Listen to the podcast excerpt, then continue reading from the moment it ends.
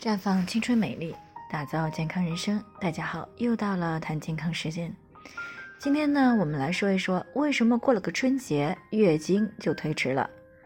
那前两天呢，我们谈到了月经，然后呢，就有听众过来咨询，说自己呀，本该春节来月经的，却没有来，也做了检测，没有怀孕，直到这两天上班了，月经才来了。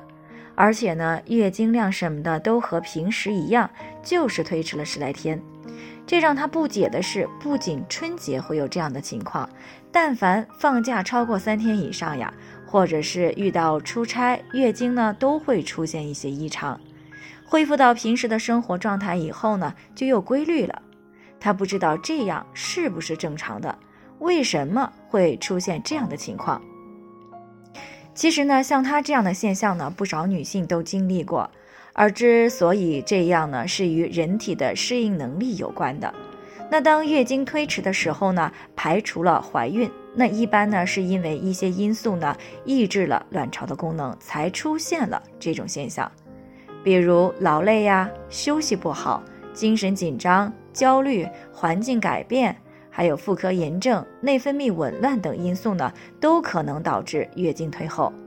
那其中呢，精神紧张、焦虑等因素呢，都会抑制下丘脑垂体促性腺激素的分泌，那使这个卵巢呢得不到足够的促性腺激素的支持，从而造成了月经推迟。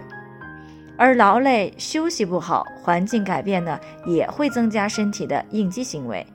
那这个时候呢，身体呀是疲于应对的，也就抑制了卵巢的功能，那么月经也随之呢就会受到影响。这呢是因为人体有自我的保护机制，会优先的把精力放在那些紧急事情的处理上，以便呢更好的应对内外环境，保护身体。也就是说，相对于卵巢相关激素的分泌呢，过度的劳累、休息不好等应激事件呢，会使人体处于不断的透支状态。那身体呢，为了维持基本的运转，就会抽出大部分的精力来应对这些紧急事件，以避免出现严重的问题，比如猝死。那简单的来说呢，只要女性的身体节律以及情志呢处于非正常状态的时候呢，都会削弱卵巢的功能，影响到月经。那开头我们提到的那位听众呢，就属于这种情况。春节放假时间长，生活饮食方面的节律呢发生了改变，而且呢，很多还会伴随着地域环境的变化，这样呢，身体就不得不优先应对这些改变。就好像我们要二胎的时候，大部分的精力呢都会不自主的放在刚出生的二胎身上，而对于大孩的关注度呢会随之下降。所以呢，偶尔的出现一次这样的月经推迟呢，不必过于担心。恢复到正常的生活节律以后呢，月经呢也自然会恢复到正常。但是如果经常让身体处于不断的应激改变当中，那么就很容易引起内分泌的紊乱。从而呢，会严重影响到卵巢功能，使月经呢一直处于异常之中。所以啊，如果平时该休息的时候呢，一定要好好休息，千万不要让身体呢一直超负荷的运转。那如果平时比较忙，经常出差，情绪又不太稳定，压力比较大，那么可以在平时呢服用一些芳华片来滋养卵巢。并且呢，适当的补充一些维生素 B 族以及维生素 C，以达到呢维持正常月经状态的目的。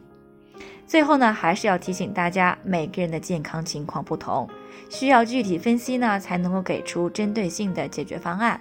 那如果你也有健康方面的问题想要咨询呢，可以关注微信公众号“普康好女人”，普黄浦江的普。康健康的康，添加关注以后回复“健康自测”，或者呢直接拨打四零零零六零六五六八咨询热线，那么你就可以对自己的身体呢有一个综合性的评判了。